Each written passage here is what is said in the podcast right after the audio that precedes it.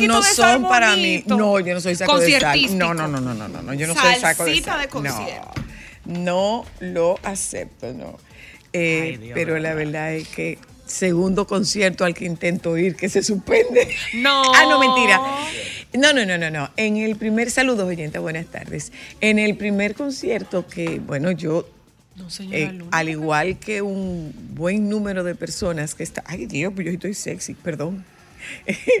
al igual No te que cuenta. un buen número de personas que voló a República Dominicana para ver el concierto del que todos hablamos. eh, bueno, pues yo volé a Nueva York para ver a Juan Luis Guerra porque quería vivir la experiencia de ver a Juan Luis Guerra en New York con mi sobrino ahijado.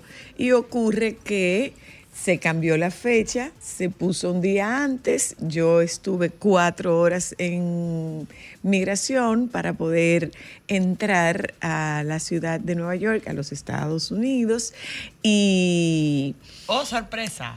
cuando yo llegué, lo más cercano que yo pude ver de Juan Luis, adivina lo que fue, Lo cable. al boba, cuando iba saliendo. ¡Soy la! ¿Qué ay, aquí? Es muy duro en la ¿Te gustó? Y le digo. No lo vi. Fue imposible. No lo vi, o sea, no llegué. Entonces, Tercer ayer, intento de ella tratar a ver entonces, a Juan Luis era el tercer intento de ver a Juan Luis. Pero, pero, pero, óiganlo bien, óiganlo bien. El día llegar. 10 de febrero, el concierto de Juan Luis en el Estadio Olímpico. Si llueve, si yo me fracturo una uña, si yo me parto una, me rompo una uña, si lo que sea, Juan Luis va a tener que cantar en su casa.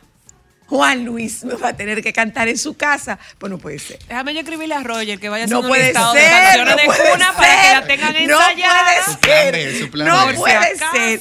Entonces, Ay, aquí no. anda esta turba de insensatos millennial y, y Z burlándose de mí. De que, titita, de dos, dos, el elemento común eres tú. Es una Entonces, señal. es como cuando tú lavas el carro Y va a llover. y llueve. Yeah. O tú quieres que llueva Lava el carro.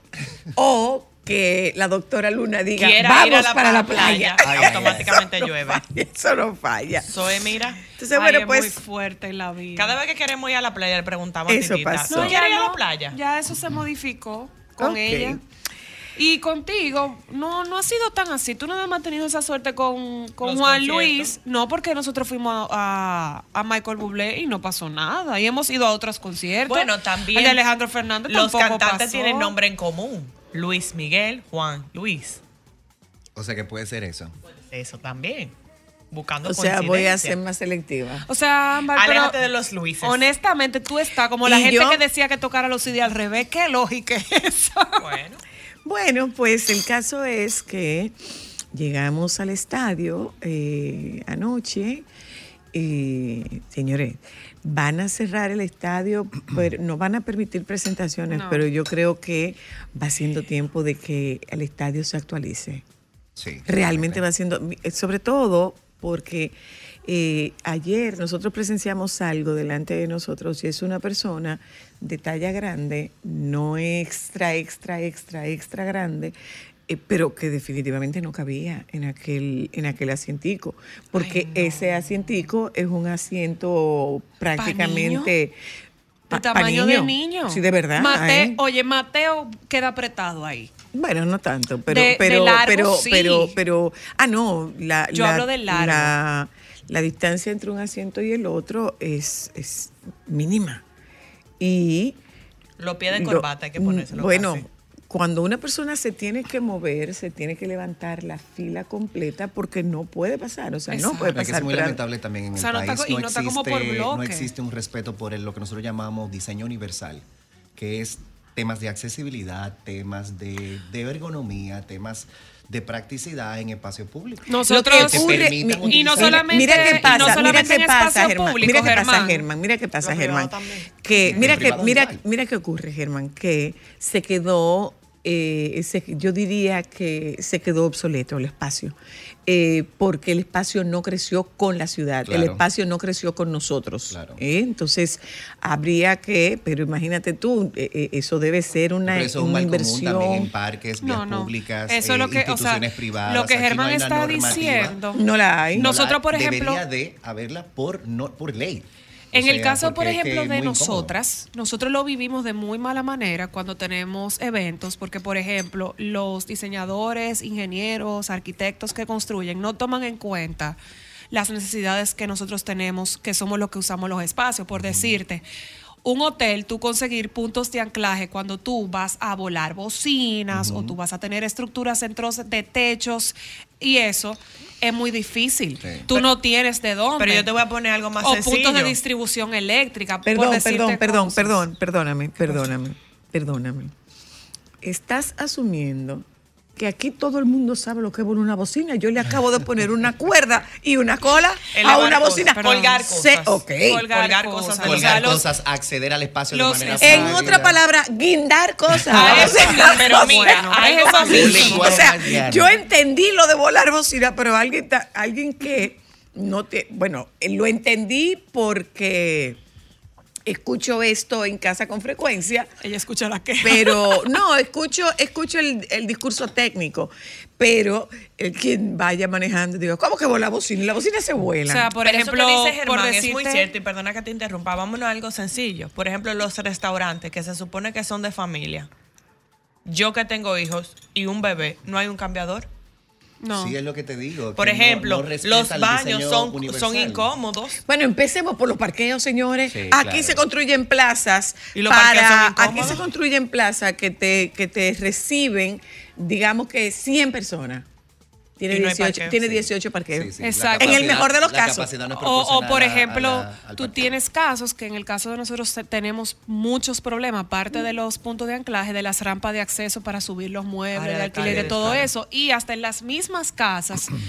El tú hacer una mudanza, tú no tienes buenos giros, por ejemplo, para tú subir tus muebles. O sea, ese tipo de detalles Lo que pasa que dice es que, lo que Germán pasa no es son que- tomados en Lo que cuenta. pasa es que construimos para yo resolver mi problema, pero allá tú con el tuyo. Claro. Allá tú con el tuyo. Pero volviendo, volviendo al, al tema de, del estadio.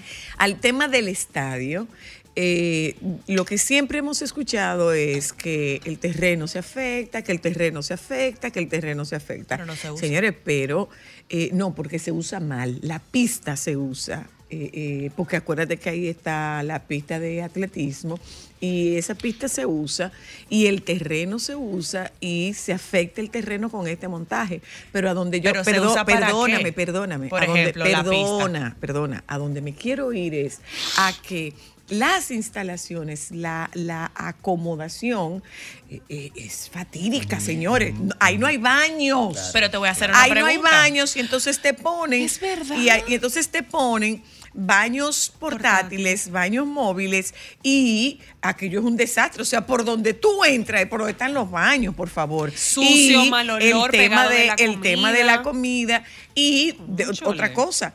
había una señora que conocida nuestra que se estuvo quejando y hubo necesidad de mover, tuvieron la necesidad de moverla de sitio porque ella se radicalizó y dijo, son mis derechos y yo pagué una taquilla y yo no veo.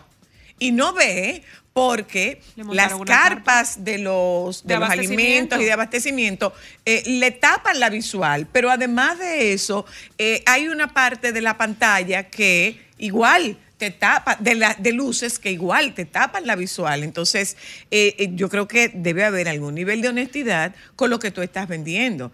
Pero por otro la- por el otro lado, Habían sillas por el otro en- en lado, condiciones que- deplorables, que, no estaban en condiciones, pero O sea, también, sin también por el otro lado, eso, eso es una, eso es una muestra de muy poco respeto al consumidor. Claro. Muy, Muy poco. poco. respeto al consumidor. Además, o sea, ese problema técnico que se pudo haber presentado, óyeme, ningún productor quisiera que se le presente un problema técnico porque eso representa, eso representa una pérdida considerable. Eso representa una pérdida millonaria para, para, para ese productor. Ningún productor quiere que las cosas fallen. Ahora, los que estábamos ahí fuimos excesivamente pacientes porque no hubo una manifestación de nadie, señores. Y, o sea, el problema que podía estar presentándose ahí es un problema que debía tener rato tratando de solucionarlo. ¿Cómo tú esperas? Comenzamos a abandonar el, el- el estadio a las 11 de la noche. O 11 menos ¿Y la hora 15. pautada era? 11 me- a las 9. Nueve. Comenzamos ¿Y el a que llegó abandonar comenzamos a abandonar el estadio a las 11, 11, 10:45, 11. 10:45. ¿Por qué? Porque ahí estas niñas tienen, estas chicas tienen un contacto con gente que estaba trabajando ahí que le dice, miren, esto se suspendió, tranquilamente váyanse. Pero el resultado de, de el, el burlar a un público que estaba ahí pudo no haber sido tan pacífico, ¿eh? No, y no Pudo no haber sido eso. tan pacífico. Entonces, eh, eh, Nosotros pudimos ponen- irnos antes, señora Luna, pero y el que no tenía pero la menor hubo idea gente, se hubo gente que comenzó, hubo gente que comenzó a salirse y los acomodadores que estaban fuera, eh, de repente, no, no nos han dicho que el concierto se suspendió, pero están moviendo las vallas de seguridad. Entonces, mira, esto no lo puedo resolver. Lo que puede ocurrir es que se irrite todavía más la audiencia y ¿Cómo es posible que si tú estás viendo que tú no puedes resolver una situación, y yo no dudo de que hayan hecho el intento de resolver la situación, pero señores, tampoco que se nos olvide que eh, los niveles de, ex- de exigencia de Luis Miguel son unos niveles considerables. ¿En qué momento abandonó Luis Miguel el, el- el estadio? Si él abandonó el estadio, te digo, después de una hora de ver que esto no era posible resolverlo, no es verdad que él se iba a devolver. Entonces, si tú estás viendo Que ya se va. que se fue, sal y di, señores, miren, esto tenemos que, re- que- que- que posponerlo. Es una decisión difícil, pero no tengas a un público sentado ahí Esperando. de manera, de manera poco No, y, respetuosa. y no solo eso, o sea, en un momento muchos de nosotros nos paramos porque las sillitas esas son incómodas y, la, y, y nos pidieron los organizadores que nos volviéramos a sentar y nosotros decíamos, pero ¿cómo es posible que tú pretendas que yo siga sentada si tengo cuatro horas sentadas aquí y no sé hasta cuándo? Y además, agrégale eso, porque mucha gente ha dicho muchas cosas del señor Luis Miguel. Yo no veo mal que él no se haya presentado. O sea, qué pena que nosotros lo vivimos, pero nosotros estamos pagando por un nivel de calidad que él no podía garantizar. Y ahí, qué bueno que lo hizo, porque él sabía que no podía dar lo que nosotros pagamos. Y ojo, hay que, eh, por lo menos en el mundo en el que Cristal y yo nos desenvolvemos, señores, el nivel de calidad que hay aquí es impresionante. Los yo te puedo asegurar nuestro país que no cualquier que exigencia que él, que él hubiese tenido, aquí hay para cumplirlo y abastecerlo, pero, pero por muchísimo. Bueno, pero espérate, también te voy a corregir. Al- el nivel de exigencia Técnico. que él hubiese tenido. Que él Claro, no, no, no. Pero, pero, perdón, No. perdón, perdóname, que él hubiese tenido. O su él. equipo. Ahora estamos hablando. Bueno, pero O su O sea. ¿por qué? Porque tú crees que va a bajar al nivel de los mortales para decir eso no cumple con mis estándares. Para eso No, está, pero- para pero- eso está su- sí, pero para lo eso que- está su también, pero equipo. lo que- eso, es Pero lo que hace, eso es claro, lo que le hace. claro. Eso, señores, es que la diferencia la de un artista y un Sí, whatever miren, es ustedes- eso, tener óyeme, un equipo que hable por Señor, y él. ese Óyeme, señor tiene ustedes- mucho ustedes- preparándose otra vez. Perdón, ustedes no eran, ustedes no eran, no digo yo ni un, ni un pensamiento, ustedes eran absolutamente inexistentes, ustedes no eran ni siquiera una brisna en el, en el espacio. Y aquí se vino a presentar en el Jaragua Barry White Ay, me hubiese encantado. y suspendió el concierto. Porque no estaba. Lo suspendió porque no había condiciones y dijo, no, no, no, no, no. Muy bien. y se paró y se fue. Pero vuelve y se fue. Entonces, Pero aquí si hay él, muy- si todo esto cae, todo esto cae, exacto, todo esto cae en el terreno de lo, de lo especulativo. Cuando digo todo esto cae en el terreno de lo especulativo, una vez este artista ha abandonado el escenario, ¿qué es lo que se supone que debe hacer el promotor? No. ¿Qué es lo que se supone que debe Y hacer el empresario? si- y ni Señores, siquiera miren, anunciarle en esto escapa. Esto escapa de nuestro, esto escapa de nuestro control. Tenemos que suspender este concierto. ¿Eh? Salga con un micrófono en la mano y mira, dígalo. mira lo que ocurrió, con, miren lo que ocurrió con, no, lo que ocurrió con Romeo en Argentina, creo que fue. Eh, hubo un tema de contratación y después se llegó a la conclusión que había un había un narco que era quien había hecho la contratación de Romeo, creo que era como dos millones de dólares, una cosa así, no me atrevo a, a- a poner una, cifra, pero lo cierto es que Romeo salió a las 2 o a las 3 de la madrugada. cuatro de la mañana A las fue. 4 de la mañana y dijo, aquí, aquí hubo un problema, pero si ustedes quieren yo canto. Claro. Y cantó. Y cantó. Entonces. Bueno, y nosotros eh, tenemos el ejemplo, por ejemplo, Vamos a dar la- la da- redundancia, dar la cara, dar de la cara. que Juan Luis Guerra se vio obligado a suspender eh, su primer concierto que fue en Punta Cana, salió bajo aquel torrencial Aguacero y hubo que, que, que lo que hubo que retirarlo. y no fue su equipo, él mismo decidió pedir excusas a sus asistentes. O Pero sea, bueno, el tú eh, eh, decirle a una la- gente la- el concierto se mueve por una voz en off, eso no es un trato elegante para un grupo de personas que tienen muchas horas No, y esperando. además de cómo se comportó no el fue público. barato. Cómo se comportó el público. Pero bueno, eh, esta nota del nuevo diario dice que Pro Consumidor analiza con productores caso del concierto Luis Miguel. El organismo del Estado Dominicano, encargado de la protección y defensa de los derechos de los consumidores, Pro Consumidor, notificó que se encuentra analizando el caso de la cancelación del concierto de Luis Miguel en el país con los productores del mismo. A través de las redes sociales de la institución fue publicada la noticia de que Eddie Alcántara, director ejecutivo, se encuentra reunido con los organizadores PAD Events y Huepa Tickets para dar respuesta a los usuarios que compraron sus boletas y asistieron al evento. En estos momentos, nuestro director Eddie Alcántara se encuentra reunido con los responsables del concierto de Luis Miguel, PAD Events y Huepa Tickets, el cual fue suspendido anoche. En breve se le dará respuesta a los consumidores que compraron sus boletas para dicho evento, escribieron en las redes sociales. ¿Qué pasa con quien no quiere ir? ¿Quién pasa con quien no puede, con quien no que puede tenga ir? responsabilidad ya. Bueno, ahora mismo hay muchas personas, yo tengo muchas, muchos amigos y conocidos que se fueron para el interior porque no viven aquí. Por ejemplo, todo el que vino de Punta Cana no va a poder ir hoy, no tiene condiciones de pedir dos días de permiso de un trabajo para venir para acá. Más agreguémosle, señores, no es lo mismo gastarse un dineral grosero en bebida y comida de consumo ahí adentro un día que dos. Bye. Vamos a ver qué Adiós, que pasa. suerte. Vamos a ver qué pasa. Eh, hoy estamos a 18, contamos a 18 del mes de enero. Esto va como caña para el ingenio. Germán Castro, reestructurar y mover en espacios pequeños.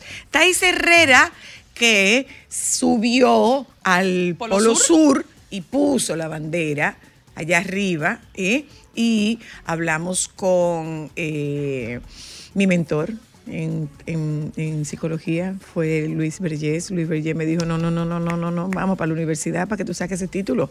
Deja de estar siendo diplomado, que haciendo diplomado tú no vas a poder ejercer. Cuánta razón tenías y cuánto te lo agradezco, hermano. Nos vamos un momento a publicidad. Con Luis vamos a hablar, ¿ustedes saben de quién? de las y los hijos del fiscal. ¿Qué son las y los hijos del fiscal? Los y las menores. Solo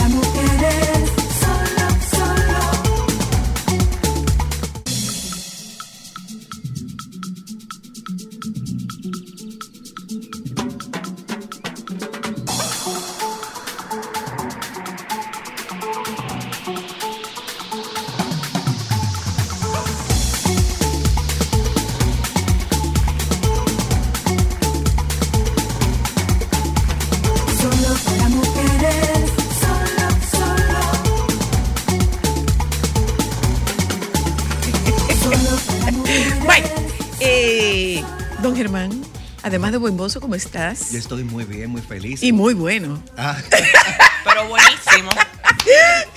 La única Gracias. forma de ver un prieto colorado, míralo ahí. y lindo que te me parece que en que el dice que, que- que lo- que los prietitos no se enrojecen, sino que se amoratan. Sí, Claro no, no, sí. los prietos, No, los no. prietos no, los prietos no son rojamos. Ay, Germán, como Los que tú no te ves en el espejo y tú no sabes que tú estás todo. buenísimo. Oreja y todo, míralo, oreja y todo. Como que no, Está eso muy está haciendo en el bien. espejo, él no se Sí, Yo ve. estoy muy feliz de estar con ustedes en el primer Déjalo, no lo del embare- año. dije, no, no, no embarece. Yo No, lo que, veo en que salón, me quedo ahí y no, no, no avanzo. No avanzo. Ok, eh, bienvenido seas. Gracias, ¿Cómo estuvieron tus vacaciones? Muy bien, la ¿Tú- verdad ¿Tú que- andabas por Portugal? Yo estuve en Portugal. Por lugares estuve varios. en Ámsterdam y estuve también en. Bueno, fuimos a París, Ámsterdam y Lisboa. Ay, qué triste Sí. tu viaje. Hicimos un viajecito como bien. Tuviste muy bien triste, ¿verdad? servido. No, muy triste. Muy triste. Muy triste por volver. Voy a pedir, algo- voy a sí. algunos detalles. Según las fotos te vi llorando Espectacular, mucho. espectacular. Pero la verdad que estoy muy feliz de estar aquí con ustedes en el primer Bienvenido, año. cariño. Trabajaste Les- muy duro durante todo el año. Ah, sí, y deseo que este sea un año próspero para ustedes, para los oyentes y que sea, Amén. sobre todo Amén. con mucha salud. Amén. ¿eh? Porque Amén. hemos visto últimamente que hay muchos temas de salud. Así es. Gente joven afectada por temas de salud y demás. Eh, pero hoy, eh, eh, justamente hablando de lugares eh, ajustados y pequeños y compactos, vamos a hablar de espacios de medidas reducidas y diseño de interior en esos espacios. ¿sí? Los apartamentos de ahora son de medidas reducidas. Son como el policones. metros. 70% de los apartamentos Sí, promedio sí, de inversión sí. tienen medidas ajustadas. Es una realidad. Ya el metraje cuadrado ha aumentado muchísimo de costo. Bueno, y ese Tener dólar una propiedad subiendo. sobre los 150 metros cuadrados ya es una inversión mayor. Eh, el formato de para cuantificar las viviendas de promedio alto, medio, bajo ha variado muchísimo, significativamente. Eh, estamos hablando de que una vivienda de bajo costo antes de la pandemia eh, oscilaba entre 2, 3 millones de pesos y una de mediano costo eh, entraba en los 4 millones de pesos. Ahora mismo una vivienda de mediano costo, la inversión está sobre los 5 o 6 millones de pesos. Hablamos de, hablamos de un incremento, creo que era como de un 48%. Sí, el metraje cuadrado y influye mucho también la ubicación, La ubicación. por sectores y demás. Entonces, eh, es así. O sea, ya los formatos constructivos van a ser con menos metrajes. Lo hablamos una, cuando estuvimos hablando de comedores, porque están buscando más eficientizar los, el, el metraje cuadrado para rentabilizarlo, ¿no? Claro, del aumento claro, claro. Entonces, hoy vamos a hablar de esos espacios pequeños, cómo podemos trabajar en esos espacios pequeños y cuáles son las consideraciones que hay que tener para que ese diseño de interior sea aplicado. De Yo quiero, yo quiero interrumpirte con, en con relación a eso, porque ciertamente si los espacios se han reducido, nosotros tuvimos una época en que todo era fabricado, eh, todo el mobiliario era hecho en madera, en madera eh, eh, firme, gruesa, pesada, era caoba, era roble. eh, sin embargo, habría que hacer algún tipo de ajuste y eso mirando eh, la industria del mueble en, en nuestro país, si se modificó, si no se modificó, porque evidentemente estos grandes formatos no caben en estos espacios tan reducidos. Sí, no, y al final también es que eh, así como aumentó el metraje cuadrado, también aumentó el valor de la materia prima, de los materiales. Entonces, quizás se ha optado más en los últimos años por optar por materialidad que sea mucho más ligera, mucho más práctica. El tema de los paneles, los materiales de MDF, hidrófugo, tableros y demás, que es lo que se usa para fabricación de closets y cocina, ahora están casi en todo. Están en la fabricación de muebles de televisión, de libreros, de armarios, ya sea porque se hacen a medida o porque se compran hechos. Entonces, esta, esta alternativa funciona a nivel de costos y a nivel quizás también de, de impacto. ¿Y, y, y- en tiempo?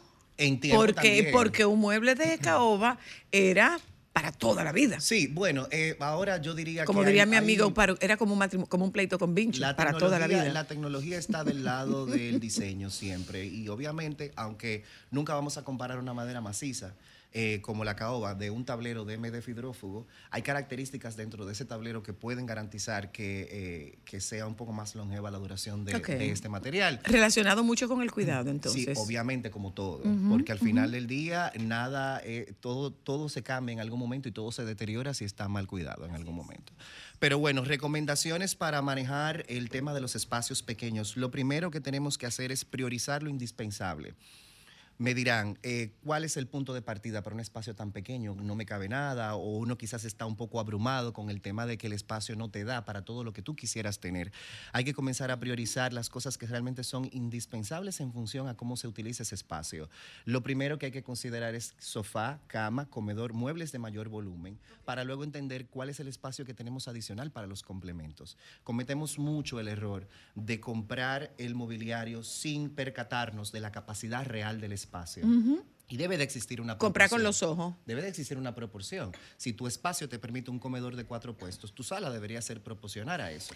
No puedes comprar un comedor para ocho puestos en un espacio pequeño, porque entonces eso va a comprometer el espacio para otro tipo de mobiliario que es indispensable, como un sofá quizás, como un mueble de apoyo quizás. Entonces hay que priorizar en esa lista de compra cuáles son las cosas que deben de ir de manera obligatoria en el espacio y trabajar en la lista de compra en función eso. Va muy de la mano con el tema de eh, las medidas también. Entonces hablamos de espacios que deben de ser justos pero funcionales. Hay la ergonomía, que es el estudio de la medida ¿no? del ser humano basado en la función de las actividades que hace, dicta mucho que hay un promedio mínimo entre 90 centímetros y 120 centímetros, que es el respeto a la circulación ergonómica. Entonces, tu mobiliario debería de estar distanciado con este mínimo de, de espacio promedio para que puedas abrir las puertas, mover el mobiliario, desplazarlo en el espacio y que realmente sea un espacio funcional, indistintamente del metraje cuadrado que tiene. Entonces, hay que tener muy en cuenta también en que cuando se selecciona ese mobiliario hay que entender un poco las medidas. No se puede comparar al ojo por ciento para poder hacer una compra inteligente. Ok. Lo mismo con los espacios y las alturas. Lo que no tienes en metraje horizontal, trata de ganarlo visualmente en metraje vertical. Entonces, no podemos pretender bajar muchos los techos, hay que tratar de respetar la mayor altura posible de las ventanas también, para hacer que por lo menos visualmente el espacio se perciba un poco más grande de lo que ya es. Eh, en ese mismo orden, eh, hablando de, de utilizar el espacio en altura, tenemos que pensar en vertical en el espacio. Entonces, Sí. vamos a aprovechar las paredes para la colocación de estanterías, de libreros. Quizás en la parte de las cocinas, ese espacio inservible que se genera entre el techo y el, ga- y el gabinete, quizás Ajá, compensarlo con gabinetes de altura mayor que puedes utilizar para elementos que no usas frecuentemente, pero que Ah, es un claro. lugar para almacenarlo. De repente la vajilla de Navidad. Eso puede estar en una Sí, estantería que cierto. esté sobre la altura promedio útil, que son 180 centímetros desde el piso.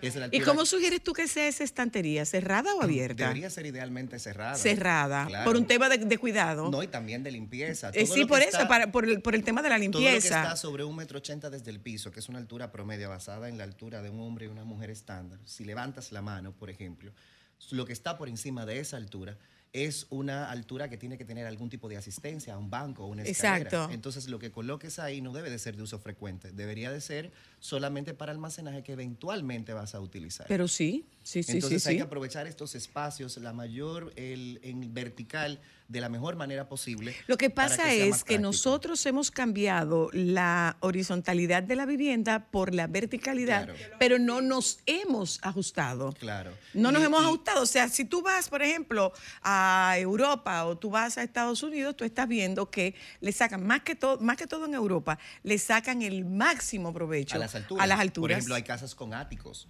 Exacto. eh, en Europa que aprovechan esa, esa parte de los techos inclinados, esas aguas, como llamamos a nivel arquitectónico, para utilizarla como un Y hasta útil. una habitación. Ah, tú una habitación Creo incluso. que incluso esa es una de las razones por las cuales los el espacios de almacenamiento, eh, alquilar una unidad eh, se ha vuelto tan frecuente, Sí.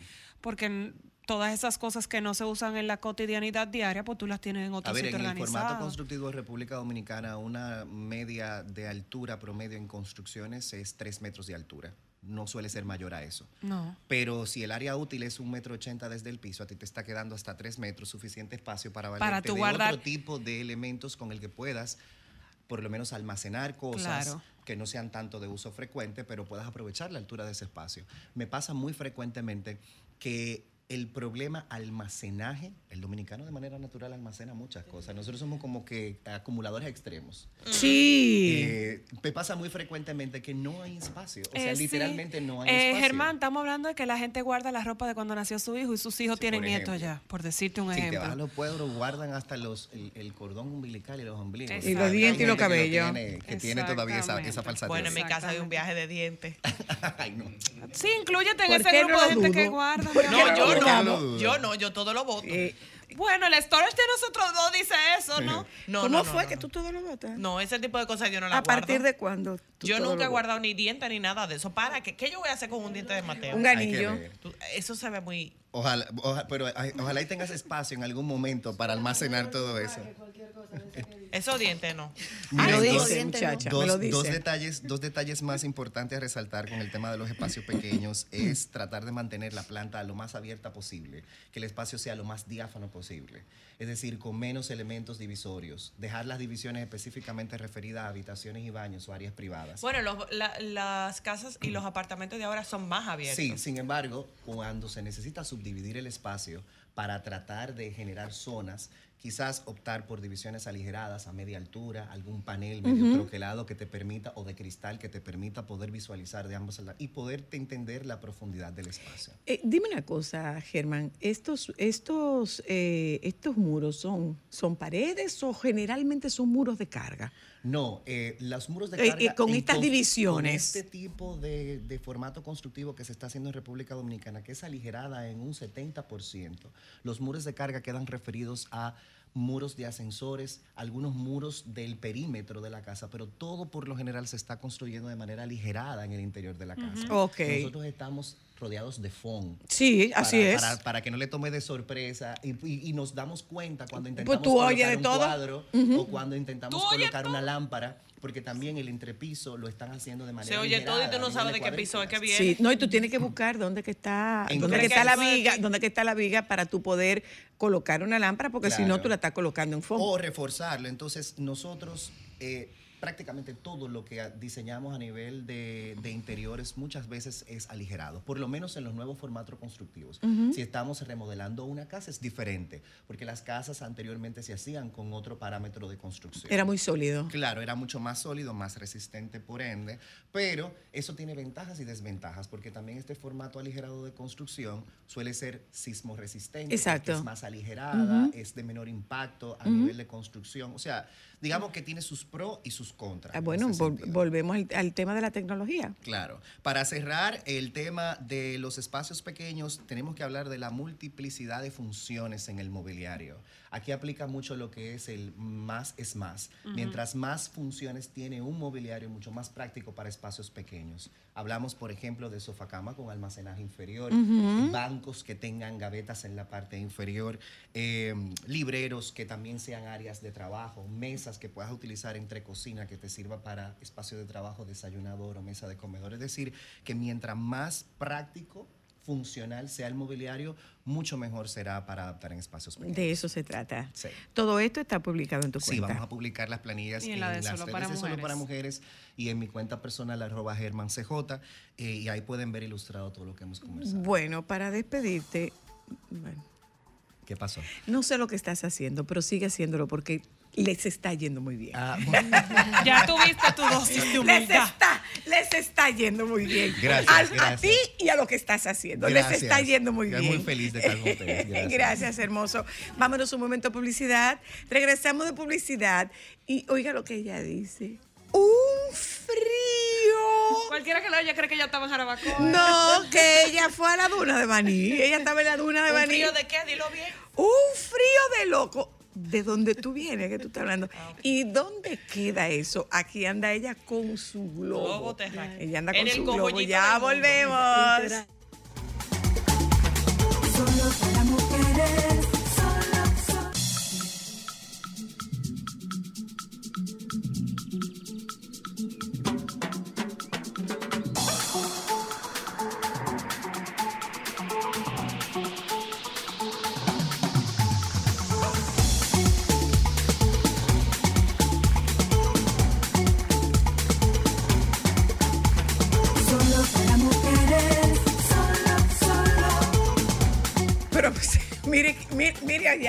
miren allá, acaba de ser sustituido. es Alejandro. Eh, Alejandro, Alejandro, no, no, que te serruchan. El club de los pelusos, acuérdate. No, que te serruchan. Tais Herrera se fue para la Antártida. ¿A dónde. ¿A dónde queda eso? En el cojollito. Eso queda allá abajo, allá abajo. Yo ando con mi mapa porque realmente cuando yo le explico a la gente, como que no entienden bien. Yo volé desde aquí hasta Chile y en Chile, pues eh, volé hasta desde Punta Arena hasta Antártica y yo llegué esquiando hasta el Polo Sur, literalmente aquí en el mismo medio, en el globo terráqueo. Esquiando. Esquiando, sí, claro, porque era una eran dos expediciones en Antártica o Antártida, que ambas están correctamente según la Real Academia de la Lengua Española. Eh, yo estaba haciendo la primera parte, que era esquiar por primera vez en la historia dominicana hasta el Polo Sur, y luego, pues llevar la bandera por primera vez en manos de una mujer dominicana hasta su montaña más alta, que es el Vinson. Este es tu primer intento En esta región sí, o sea, en, en esta región, porque, Exacto. porque tu proyecto es escalar las siete más altas. las siete más altas de cada continente, la montaña más alta de cada continente, de los siete, y llevar por primera vez la bandera al Polo Sur y al Polo Norte, que nunca nadie había llevado la tricolor, pues eh, es en modelo de aventura, en esquí, hasta estos lugares. ¿Cuál ha sido, eh, nosotros te hemos entrevistado varias veces, has venido a compartir con nosotras varias veces, pero eh, para quien no lo ha escuchado, es un poco poner en contexto cuál ha sido el, el programa de preparación. Eh, quienes siguen tu cuenta, pues te hemos visto.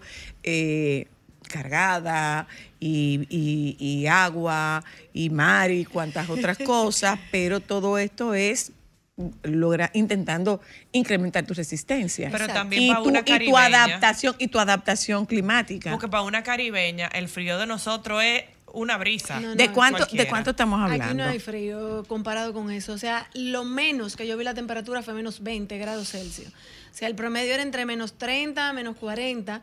Y de hecho, en la cumbre del Vinson, la sensación térmica era menos 50 grados oh Celsius. Dios mío. El- Ay, no no. había nadie que te quisiera tomar una foto, o sea, ni tirar. Yo tengo video porque yo, yo tengo foto porque al video, que yo misma lo puse en video y se lo di a alguien, agárreme ahí, por favor, yo le tomé eh, pantallazos, porque es tan frío que de hecho en el Polo Sur, uno de nuestros compañeros sufrió congelamiento en la mano tomándose Eso te iba a preguntar. eh, Tomándose eh, el foto. famoso, como le dicen los gringos, el frostbite. Frostbite, sí. ¿Cómo tú te preparas o cómo se vista? Y en Pero, qué pero antes de llegar ahí, término? vamos a ver, co- ¿cómo es el pre?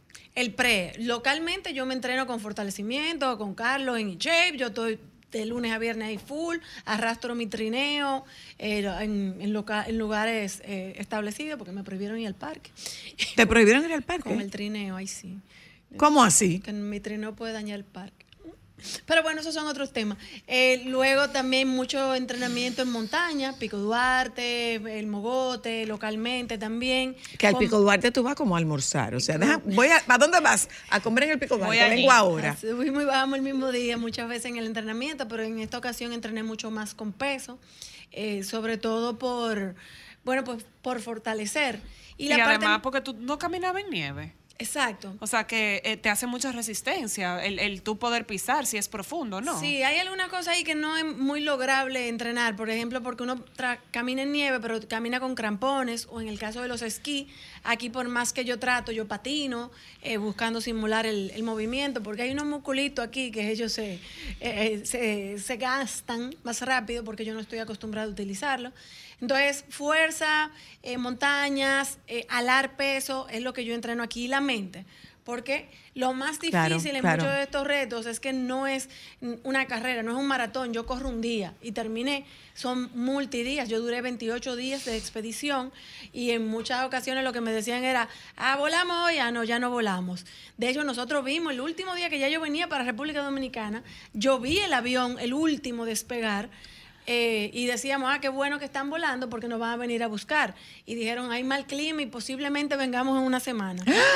Ay, Thais. Sí, pero hay mucha gente que rezó, incluyéndome a mí Oh, misma, wow. mucha gente, mucha buena vibra y nos Oh, fueron a wow. buscar dos días después. Ahora, Ay, también un, un poco, un una poco de... esquimalito, debe Miren, ser miren, muy miren ahí, miren ahí la- las, las fotos. La una Navidad, una la Navidad, esta cosa, es mi celebración del 24 de diciembre. una cosa. Thais, estamos hablando de nieve eh, eh, compacta o de nieve suave. De, ambos, de ambas cosas, porque Antártica es un desierto, y, y valga que es me Un siento- desierto de hielo. Sí, me siento como profe.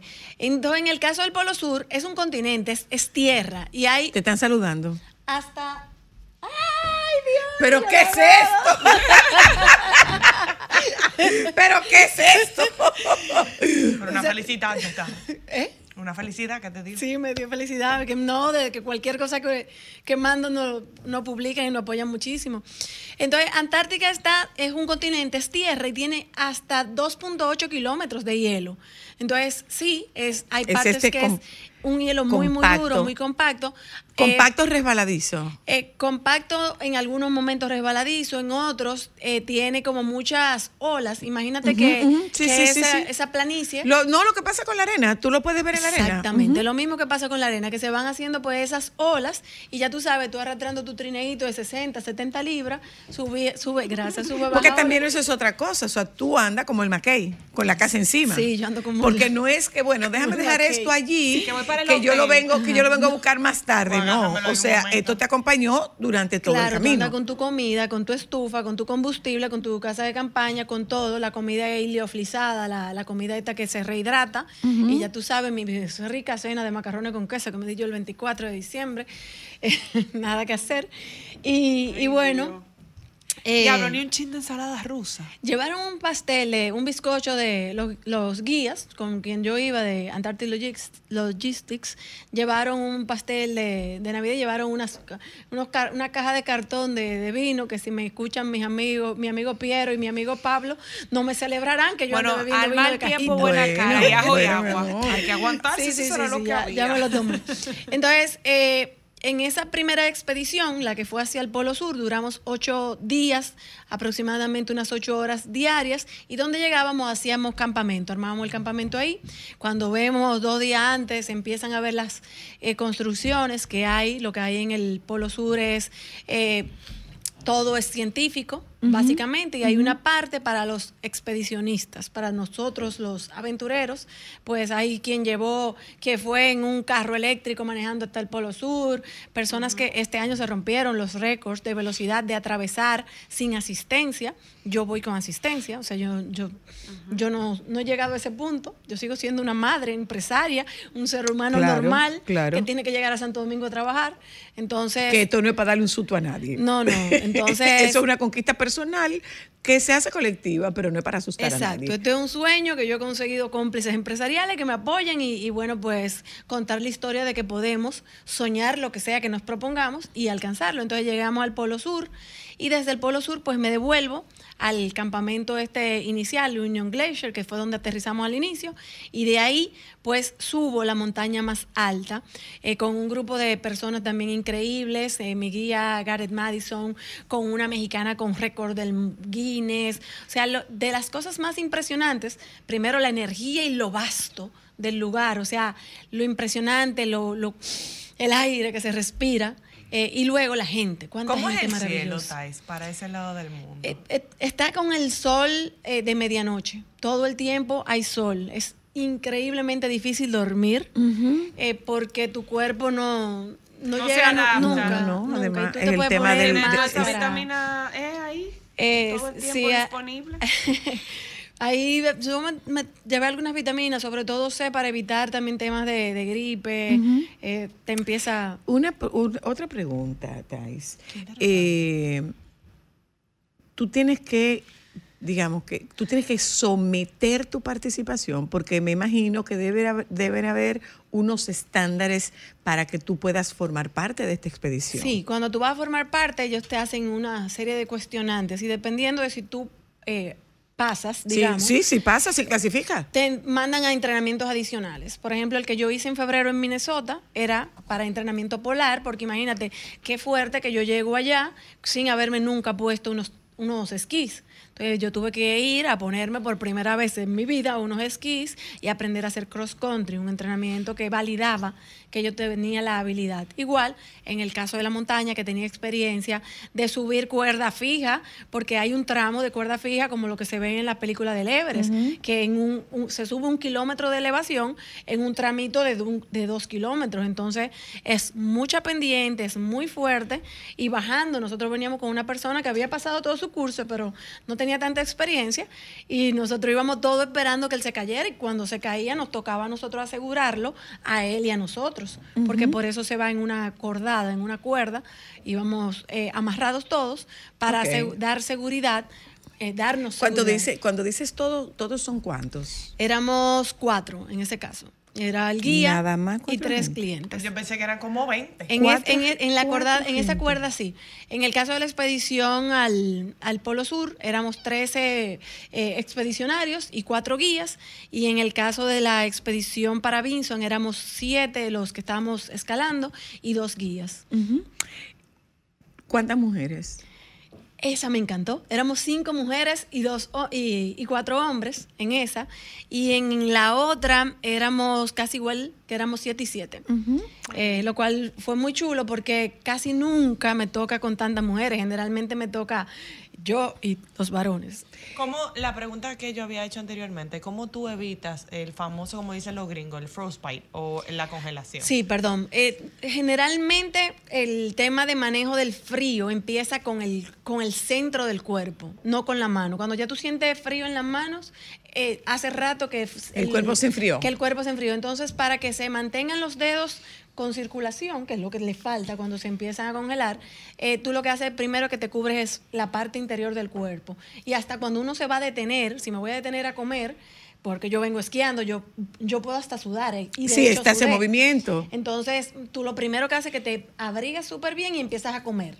O sea, mantenerse comiendo, hidratándose y con el centro del cuerpo caliente. Ya luego, para las manos en sí, eh, yo uso calentadores de manos. Eh, este, cuando el presupuesto dé, me compraré unos guantecitos que son con eléctrico, pero todavía no da.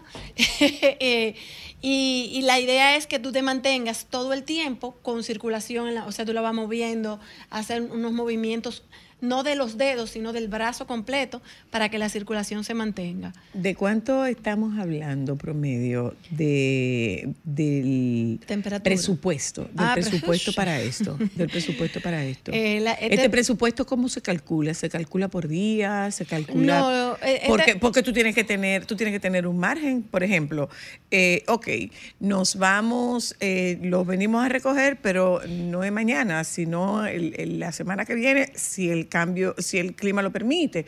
Entonces, eso tiene que ser contemplado. Claro, eh, este tipo de expediciones son sumamente costosos. Yo siempre hago el- el- la, la historia de que para una mujer como yo, clase media, que lo que hace es que tiene eh, empresaria, eh, que la empresa es mía propia, que no me dieron regalías ni siquiera, esa, esa jefa mía terrible. Que tú tuviste que dar. Exacto. Eh, que lo que tengo son dos hijos en la universidad, que soy viuda. Entonces, eh, es muy costoso. Esto es imposible hacerlo sin el apoyo del empresariado. Cualquier equipo de montaña, una bota son casi dos mil dólares. Entonces, no es solamente el tema de la expedición, porque tú tienes que contemplar el equipo. Yo me tuve que ir un mes de mi trabajo y eso a mí no me lo paga nadie. Yo tuve que meterme a trabajar en noviembre con el cuchillo en la boca y cuando llegué ahora, en, eh, yo le decía a la gente, yo- es que yo no me puedo quedar allá. Entonces yo decía, ay, nos quedamos, el- la- el próximo avión sale el 10, que era el que yo necesitaba. El siguiente sale el 16 y yo, mi hermano, yo tengo trabajo el 18. O sea, yo no me puedo dar el lujo de no llegarle al cliente porque yo necesito pagar la universidad y la ¿Y casa. cómo es la, la readaptación cuando tú bajas de ahí? Eh, por primera vez, parece que de verdad lo del tema baro- de, de la presión barométrica, me dieron como que unos mareitos y unas cosas. eh, y entonces ahora me toca movimiento, es descanso, pero es activo. Hoy salí con, con Pablo Socorro a caminar, eh, suavecito, porque reinsertarse ¿A nuevamente. qué tú llamas suavecito? No, no, caminar, caminar, caminar. Ah. Hoy fue caminar. Como la gente normal. Normal, sí. Eh, Los de a pie que no vamos a sitios fríos. el domingo me rodé en la bicicleta, pero igual andaban como un grupito que andaban en mountain bike. o sea, andábamos bien despacio, porque hay que volver y obviamente en esta expedición que ya yo tengo un mes fuera, tratar de ponerme al día, me pasé la Navidad, el 31, mi cumpleaños, mi cumpleaños lo celebré en la cumbre, que estuvo muy lindo y demasiado emotivo porque eh, mis hijos me mandaron unos mensajes que en la mañana yo tengo un satelital que chateamos, no, no hablamos, pero chateamos y fue muy emotivo. el- y además saben por dónde anda su maíz. Sí, eso fue de las mejores compras que he hecho en mi vida. El, Mira, Thais, yo no quiero despedirte sin hacerte una pregunta. ¿Cómo suena el silencio ahí arriba? en el, sobre todo en el polo, porque en la cumbre aquí había mucha gente y estaban todos muy emocionados, pero en el polo hay una paz. O sea, hay un momento en que tú escuchas todo, que tú te sientas, si- cuando logras que contra el frío salir un momento, y a mí que me gusta la, la fotografía, se siente mucha paz. O sea, se siente una energía así, pero como el aire, tú respiras y tú dices, wow, o sea, esto no se respira fuera de aquí. Eh, es diferente. Hay Cuando- sonidos ahí arriba. eh, de la nieve, sí, sí. Se oye la nieve, se oye el, el- el- el- como el, crujir. crujir. Ajá, se oyen como crujir de, de nieve. En la parte de la montaña sí se oye más fuerte porque hay glaciar y se oyen a veces lo- lo- Los bloques. Ajá, la- el- el- el- yo no vi bloques cayendo, pero sí se oye el, cuando viento. se quiebra, o sea, porque el glaciar siempre está en movimiento. Entonces, aunque tú no lo percibas, donde nosotros aterrizamos en Union Glacier, ellos dicen que, que, que tienen que mover el campamento cada año porque el, El hielo se se va moviendo. y el, de hecho el polo sur, el, el, el palito que lo marca, se mueve y todos los años, el primero de enero, hay una ceremonia para mover eh, los 10 centímetros, que fue en este caso, el, el, el, el post. Lo que marca. Ajá, el marcador, gracias. Ok, y, fina- y finalmente, miedo. En esta no, no sentí miedo. Cuando íbamos asegurando a este muchacho, porque yo lo veía que él no iba muy seguro y la, el trabajo en equipo aquí es vital, en todo, en la vida. Eh, en este caso es tu vida, no solo la de él. Entonces tú no quieres que a él le pase nada porque Te puede pasar a ti. él no puede garantizar a nosotros. Entonces nuestro guía había dicho, cuando vayamos bajando, tú agarras la cuerda y vamos bajando. Eh, o al agarra, hay un, un agarre que tú le das como que la vuelta y te aseguras. Pero cuando yo veo al muchacho, miro a mi guía y veo que él va en posición de asegurar, o sea, en posición de atención. Yo bajé esa cuesta, que fueron, digamos, tres horas, en posición de atención. Porque hay momentos en la vida que lo que toca no es bajar de la forma sencilla, a veces ni siquiera por uno, sino porque ese miembro del equipo baje seguro. Entonces yo no tuve miedo, pero sí en mucha atención, en mucha, en mucha seguridad de que, de que todos llegáramos a salvo, ya bajando, generalmente lo más peligroso es bajando. Sí, claro. Eh, porque ya tú subiste, ya Cuando tú subes, tú, pero además cuando tú subes, tú ves para dónde va. Exacto, ¿no? Y tú ya botaste el, el, el modo... miedo, ujú. El modo atención, Claro. muchas veces. Entonces nosotros ahí, él se, se agachaba y, y tú lo veías caminando en cuatro, en una bajada, y tú decías, no, espérate, amigo. Eh, y entonces le íbamos aconsejando, le íbamos diciendo y tratando de que él tampoco se fuese a poner nervioso, motivándolo, tú puedes, dale. Entonces, ese fue el único momento que yo te diría... Fueron 10 horas de, de atención. ¿Cuál es el próximo? ¿Y Bueno, ¿Cuándo? si papá Dios lo permite, si el empresariado dominicano quiere ayudarme y si logramos algunas cosas, yo quisiera ir este año al Everest. No me estoy haciendo más joven eh, y los años se van sintiendo en este tipo de cosas. Eso sería en abril. Eh, estoy, nada, haciendo... eh, En abril de este año. Sí. Padre sí. amado. Estoy haciendo mi Es, proyecto. abril. este- es temporada alta en abril porque En- hay un congestionamiento. En, abril es la única temporada de ir. Yo quiero ir por la cara norte, que es por Tibet. Eh, y de hecho es la que tiene menos congestión. Entonces ya tengo, ya tengo guía, ya tengo compañero el- con la misma persona que fui a Denali en Alaska. Eh, ya lo que me falta es buscar lo- el, dinero. Yo soy una persona confiada que sé que va a aparecer. Con Dios. Gracias, Thais, hermosa. Muchísimas, Muchísimas gracias. Bienvenida. ustedes. Y a- eso ahorita, eso ahorita. Dos meses y medio. Mejor, Dos meses y mejor medio porque dice esta cosa. mejor porque lleva el cuerpo caliente. El- Sí. El, cuerpo tiene, la memoria está caliente todavía. Estoy entrenada. Estoy en muy buena condición memoria, física este es el claro. momento. Bajé Es- el libro para ahora allá. es, ahora es. Eh, gracias, Thais. Vamos a un momento de publicidad. Regresamos de publicidad con el maestro Luis Berger. Nosotras tocamos el tema de los y las menores. Ya volvemos.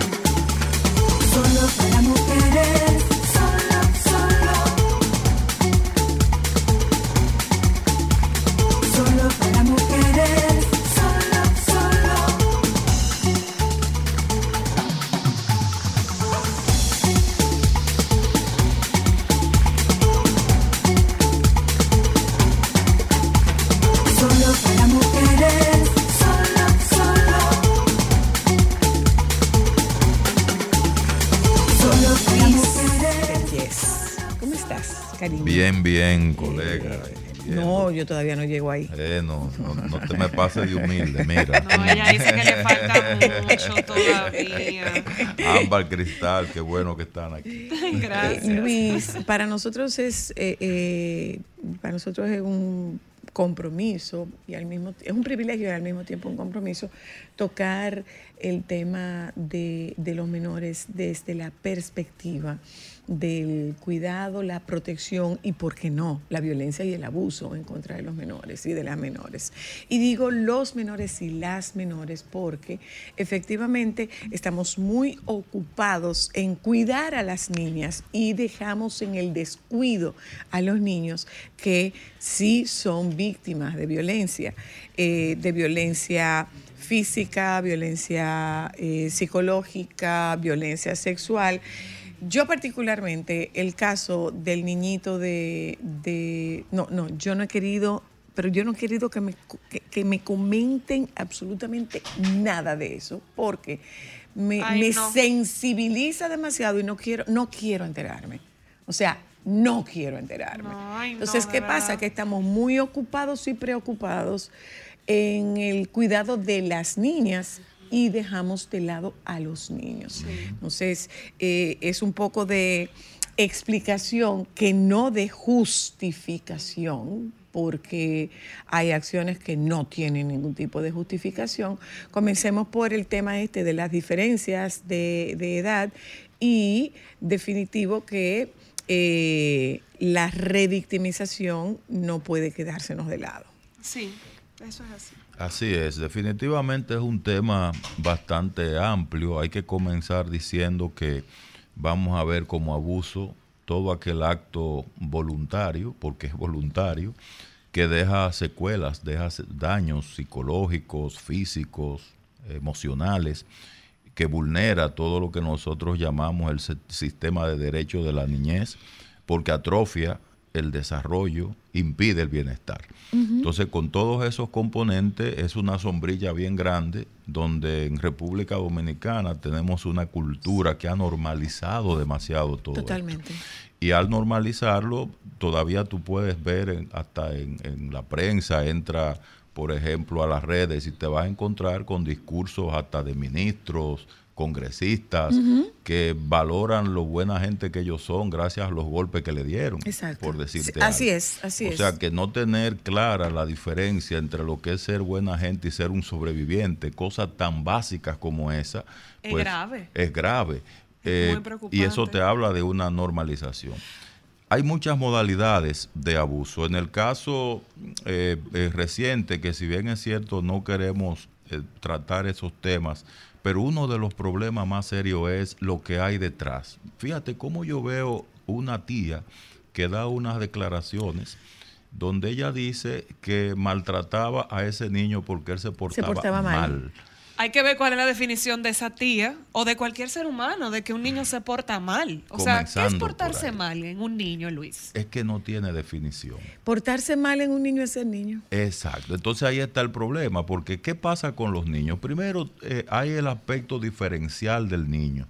No todos los niños tienen el mismo parámetro para responder ante, ante tres criterios básicos.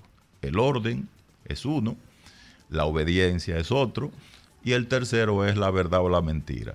Esas son las tres áreas que usualmente usan los adultos como criterio para justificar los maltratos a los niños. Es desobediente, Orden, es desorganizado or- y es mentiroso. No dijo la verdad. obediencia, orden y, y- y verdad Y, y- mentira. y verdad. Entonces, esos son aspectos que más que justificarlo o verlo como un, como un motivo de maltrato, deben ser objeto de un reto educativo, porque la obediencia se educa, el orden se educa y la verdad también se educa. Pero ¿qué pasa? Eh, nosotros venimos de una cultura muy autoritaria donde esas tres premisas se imponían por la fuerza. Y eso es lo, que hemos traído históricamente. Ahí tenemos lamentablemente una deficiencia educativa grave porque ni siquiera hay un trabajo sistemático y organizado dentro de las mismas estructuras que están para eso. Entonces ahí es donde tenemos la crisis fundamental. Por eso estamos reaccionando cada vez que vemos estos casos. Pero óyeme, es la punta del iceberg. Por cada caso de eso, que hay estudios que demuestran que el 63% de la población menor de 14 años ha, Ha sufrido, sufrido algún, algún tipo de violencia. Algún tipo de abuso. exacto. Y el 3% grave. Yo tengo una pregunta que fue justamente por la cual yo planteé este tema y es una de las cosas que más me toca y que más me preocupa, Luis. Tú ves, por ejemplo, en el caso de las menores, cuando tú lees los comentarios de hombres y mujeres, es que esa menor tiene el millero roto, es que esa menor es tan desacatada, es que esa menor es- no hay quien pueda con ella.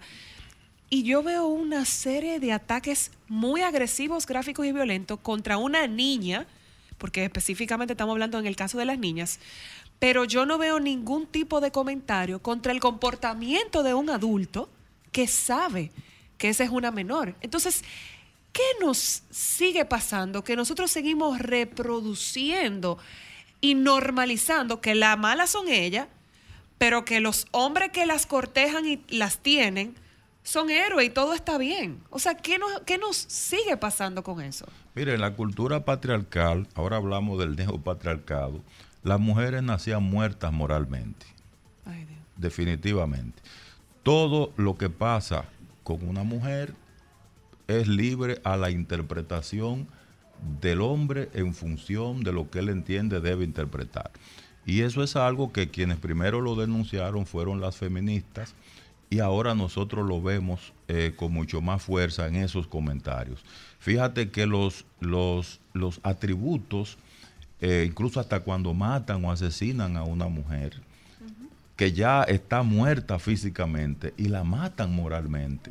¿Puedo defenderse? Eh, no, y como queriendo decir, bueno, ella, se lo buscó. Ella se lo buscó. ella le- buscó. Entonces, si, si tenemos este caso que la gente no lo ha entendido, mucho menos va a entender que esa niña que llega a un caso público ya ha sido una niña revictimizada. No es una niña ni con Esa millaje, no es una niña, no, es una niña abusada varias veces. De hecho, hay toda una estructura, y ustedes lo ven cada vez que sale un caso, donde ya no solo se puede hablar de la niña, hay un comportamiento de una familia disfuncional, Exacto. donde esa niña no tuvo lo que es la satisfacción de sus necesidades básicas, ni físicas, ni mucho menos psicológicas. ¿Qué plantea el tema de las necesidades del desarrollo infantil? Los niños necesitan estabilidad emocional, atención. cuidado, atención, seguridad, amor, confianza y aceptación. Exacto. Y yo me pregunto, cuando ustedes ven los perfiles de estas niñas, no lo encuentran por ningún lado. Entonces son sobrevivientes. Mira, y, eh, eh, eh, si nosotros nos vamos al tema de la realidad, porque tenemos que, centrarnos vista, claro. en, en la realidad que nosotros vivimos eh, como, como país, como sociedad, como sector. ¿M? Aquí hay tantas realidades como personas hay, hay tantas realidades que pueden tener puntos de convergencia, pueden tener puntos comunes, pero siguen siendo realidades muy individualizadas. Entonces, eh, ella, ella, eso fue lo que ella vio siempre, es una responsabilidad de la mamá. Si, y no, con esto yo no quiero polarizar el tema. O sea, nosotros debemos entender que eh, las madres estamos para nutrir, las madres estamos para, eh, eh, para dar ese, ese soporte, es para acoger que estamos las madres. Los padres están para proteger, pero en un buen número de casos, esta es una sociedad que está caracterizada por la- las familias monoparentales, generalmente con madres a la cabeza de esa familia. Y si son proveedoras y si son las que llevan la comida a la casa, pues tienen que estar fuera de la casa. Entonces, eh, si nosotros nos ponemos a hacer una revisión de lo que pasó con esta mamá, ¿dónde estaban los papás? Bien, ¿dónde estaban los papás de esos papás? Y a su vez, ¿dónde estuvieron los papás de esos papás de esos papás? O sea, hay un- una transgeneracionalidad que si nosotros buscamos a una cuarta generación, encontramos ahí no la justificación, pero quizás la explicación, Explicación. de la normalización. O sea, antes salían embarazadas a los 12 años, los 13, sí, la expectativa de vida no era la expectativa de vida que Ya a los tenemos 42 hoy. tú eras una, una anciana. Y, y lo están viendo con una normalidad. La propia víctima lo ve como normalidad. Y lo repite con sus otras generaciones porque lo, lo, lo tiene Es que conducta normal. que no se corrige es conducta que se que se repite. repite. ¿Y qué ocurre? Que nosotros no tenemos, nosotros no, eso es el tema de la educación. Nos falta educación y sensibilización, porque al propio tiempo los actores del sistema que están llamados a ese nivel de cuidado, de protección Sí. y, de, y de educación, tampoco están educados. Mira, yo recientemente iba caminando por una avenida de, de aquel lado con mi esposa y mi niño. Iba una niña como de tres años, una joven como de 16 años Que era otra niña. y otra un poquito más joven como de 30. La joven de 16 era la mamá de la de Ahí 3. había tres generaciones. A tres Y la de 30 generaciones. de la de era la 16. abuela. Exacto. Abuela a los exacto. 30 Ah, años. Sí, o la verdad que eso, eso es parte de lo que tú dices. Hay una transgeneracionalidad.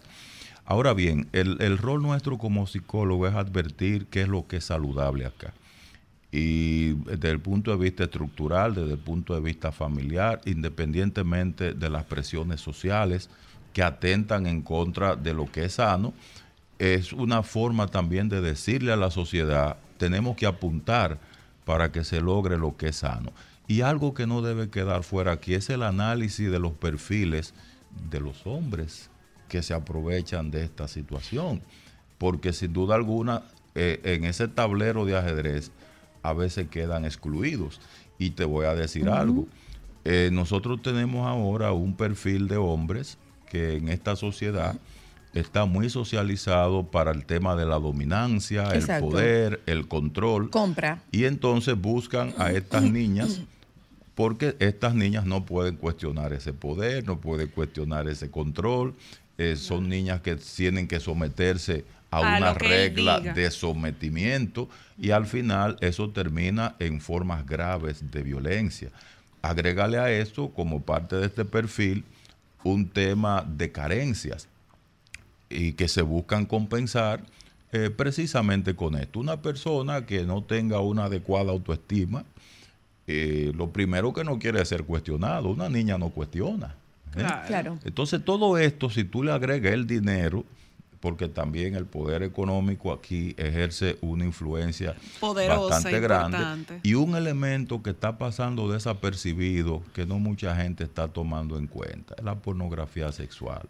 Uy. Es muy triste lo que está pasando, esa difusión de mensajes que también normalizan Así este es, tipo de relaciones Y Y, no solamente lo normalizan, lo convierten en un aspiracional. En ahí- con- se convierte en un aspiracional y eh, nosotros no estamos viendo que son cerebros cuya formación no está completada. Y justamente por ahí. No está completada, aunque usted la vea y usted la ve grande. eh, como Señores, yo decía, el cuerpo. Sigue siendo la hija del fiscal y desde el punto de vista biológico, ese cerebro no ha concluido. O sea, su usted le puede estar, usted le está, usted le puede estar viendo un cuerpazo y como hombre hacer todo el cocote como si fuera una persona mayor de edad y puede ser que esa persona que usted está viendo con ese cuerpazo está jugando Barbie todavía, muñeca. Y, y por ahí yo te tenía una pregunta, Luis, porque evidentemente estas chicas entran en piloto automático, pero ¿qué consecuencias y en qué momento ellas pueden empezar a tener temas con su salud eh, mental? Porque en algún momento su cuerpo y su cerebro va a empezar a dar señales de que ellas son víctimas de abuso, aunque ellas no lo puedan identificar. Sí, claro que sí. De hecho, te voy a decir algo. Ya hay reportes de estudios neurológicos eh, que confirman lesiones graves en estructuras que son fundamentales. Eh, fíjate que el cerebro tiene el- lo que llamamos la corteza cerebral y la corteza cerebral tiene áreas que es donde se toman decisiones, que son las que dirigen las reflexiones, y esas áreas se ven severamente afectadas. Hay un área del cerebro que es la que integra tanto el hemisferio izquierdo como el derecho, que según estudios, esa área disminuye en un 40% de tamaño en los casos de estas niñas en comparación con las que no tienen iniciación en esos tipos de experiencias. Y así como te digo esto, eh, eh, te digo lo otro. La gente podrá pensar que venimos a victimizar a las, a las niñas y a satanizar a los, a los varones. Para lo mismo nada, pasa, pasa por ejemplo, con, pasa también. viceversa. Incluso pasa con No, el pasa trabajo peor. infantil, No, y que es una forma peor. de abuso también. Y que ellos no tienen lo, o sea, son menos visibles y Mira, la gente yo- le pone menos el veía- ojo cuando les pasa a ellos y veía- pasa. Yo Claro. Sí, veía. que se enteran, porque ellos, mu- muchos de ellos ni lo dicen.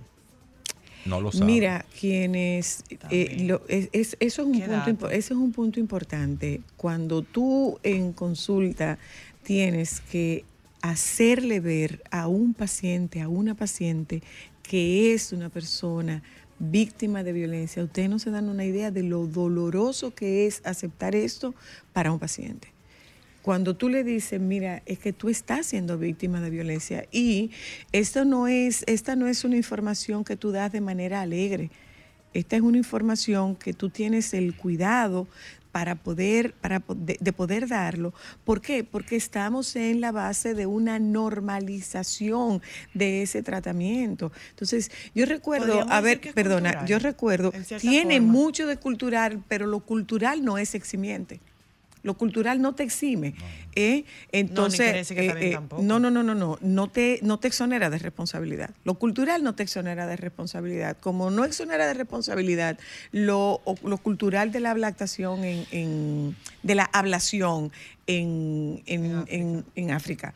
O sea, esas niñas son perseguidas y les hacen la ablación eh, en, en- en París, por ejemplo, en, en Francia, eh, para no quedarnos en, el, en, en París solamente, sino que te- en Francia las persiguen y esos, esos individuos son perseguidos.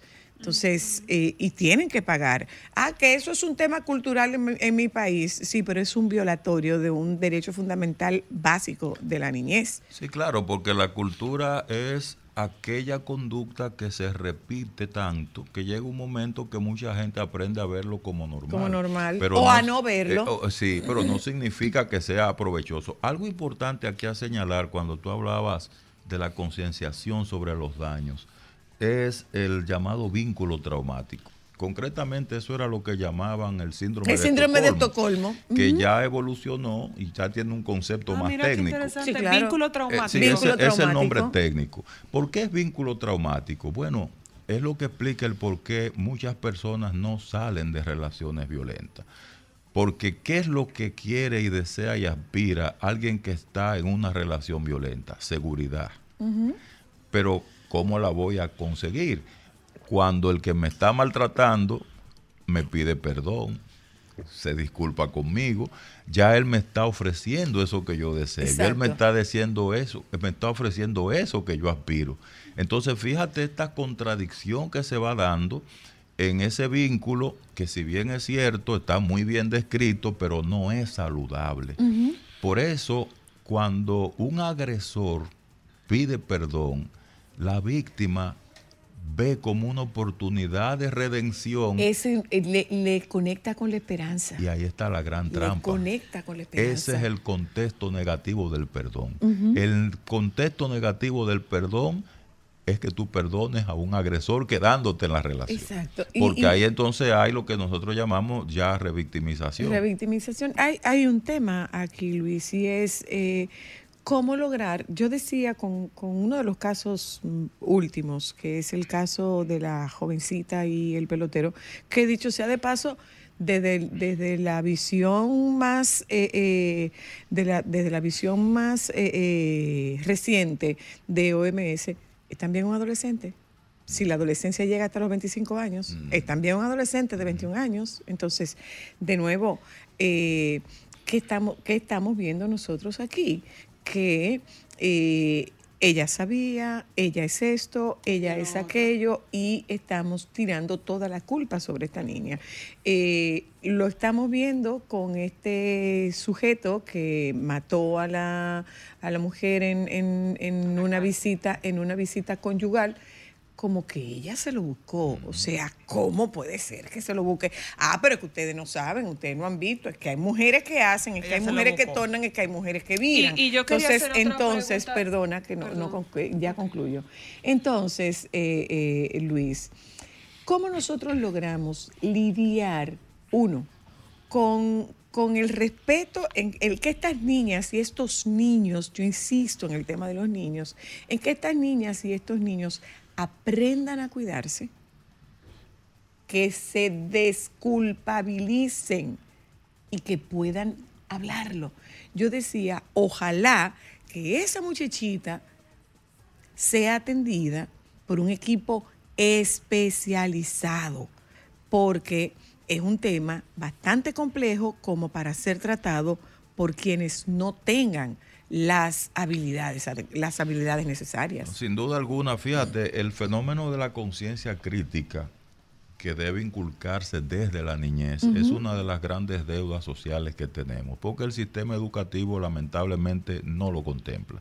Y no lo contempla porque todos los temas relacionados con la sexualidad han sido temas tabú. Exacto. Y cada vez que se quiere abrir ese tema, inmediatamente se cierra, porque hay lo que se llama un modelo combativo dentro del análisis y no un modelo colaborativo. Entonces, mientras ese sea el modelo adversarial, Lo que pasa es que estamos, estamos asumiendo que eh, este modelo colaborativo sería una bandera blanca para un desenfreno. Pero estamos viviendo el desenfreno sin educación. Claro, lo, lo cual es estamos peor. viviendo. Y así es. Y en la práctica yo te voy a decir algo. Eh, eh, como ya hay consenso en los principales investigadores, autores en el tema de la violencia, de que la verdadera violencia nace de la ignorancia. Nace de la ignorancia. Y precisamente eso es lo que hemos venido profundizando sobre temas que son claves Wow, la verdadera violencia nace de la nace de la ignorancia. ignorancia. Y, y- y eso es lo que hemos venido profundizando a través de los años. Mientras menos tú sepas, mejor. No, mientras más yo sepa. y Ojos más que no ven, corazón que no Claro, siente. mientras más informado Y nos yo enseñan esté. a eso. Mientras menos sepa es mejor. Sí, Mientras menos sepa es y- mejor. para preservar una supuesta ingenuidad. No, la ingenuidad no es sinónimo de ignorancia. La ingenuidad es que nosotros como adultos preservemos los indicadores saludables de desarrollo y bienestar de los niños y las niñas. Claro. Esa es la ingenuidad. Claro. Pero ya el conocimiento, el aprendizaje, eso tiene que ser parte de su desarrollo intelectual, académico, psicosocial. Sí. Y eso no podemos negárselo, mucho menos desde las instituciones que están concebidas para hacer esto. Para y velar hay, y por hay esos ahí derechos. también, Luis, un tema de, de, yo diría que de lavado de cerebro, de adoctrinamiento eh, por parte de padres y por parte de madres. Muchas veces estos niños y estas niñas llevan sobre sus hombros la responsabilidad de sacar a la familia de la situación de, de- de pobreza o de la situación de carencia. ¿Puedo hacer una Descansa en los hombros de esos niños y ¿Puedo esas hacer una niñas. pregunta para Luis? Claro. Cortita que nos vamos. ¿Qué necesitamos para que el sistema de salud abra la, la- alarma con esos menores? Que si llega una niña menor de edad embarazada, que preguntemos quién es el papá. Que demos la voz de alarma, porque hay muchos médicos que les llegan menores. Entonces, que no eso es una señal de de que algo está producto. pasando. Mira, yo te voy a decir algo. El problema ha estado ya en la instrumentación de lo que ya existe, porque el protocolo lo establece. Está- está- está ahí. Eh, Está incluido en el protocolo. y, y no tan solo para los casos de niños, ni- niños y niñas adolescentes, sino también para la violencia que sufren las mujeres. Una mujer va con un golpe mal dado en un oído, hay que investigar qué pasó y quién fue que dio ese golpe y cómo fue. Porque a veces una persona va con un problema de audición y fue por una trompa que le dio la pareja, por decirte algo. Antes eso pasaba desapercibido, pero ya incluso se han diseñado protocolos para que eso se tome en cuenta y haya un reporte. Pero, Pero- no existe, pero no hay, pero no lo hay. No se hace no porque hay mucho temor. Eh, todavía los actores Pero además es falta de sensibilización. O Eso sea, yo, yo puedo estar como, yo puedo estar como muy fastidiada del servicio, yo puedo estar muy fastidiada del día a día, yo tengo la emergencia llena, no presta atención a eso, dale tres puntos y que se vaya. que no me va a buscar Y, y problemas. se de- y, se deshuma- y se deshumaniza. Eh, finalmente, Luis, los menores siguen siendo menores. Siguen siendo menores, son sujetos de desarrollo y sujetos de derecho. Entonces, a mí, con la, la- la historia de parece grande, pero no es grande. Y dos segundos para agregar algo. Cada vez que se analiza el tema, nos quedamos en víctimas y agresores. Los observadores de cualquier forma de daño Son hacia cómplices. los menores entran en complicidad, porque es un problema de orden público. Por tanto, debemos aprendernos los números de los organismos para hacer denuncias anónimas y estar activos en ese sentido. Oye lo que nos dice el primo César Castellanos. Hace unos 20 años yo estaba dando una charla de sexualidad en un colegio religioso. Luego de las preguntas de las menores, algunas muy explícitas, las directoras religiosas quisieron detener la charla, escandalizadas, entre paréntesis, diciendo que se les estaba quitando la inocencia a esas niñas. Una menor se paró y dijo, con esta charla no he perdido la inocencia, he perdido la ignorancia. ¡Wow! Qué Nos buen juntamos final. mañana. ¡Qué buen final!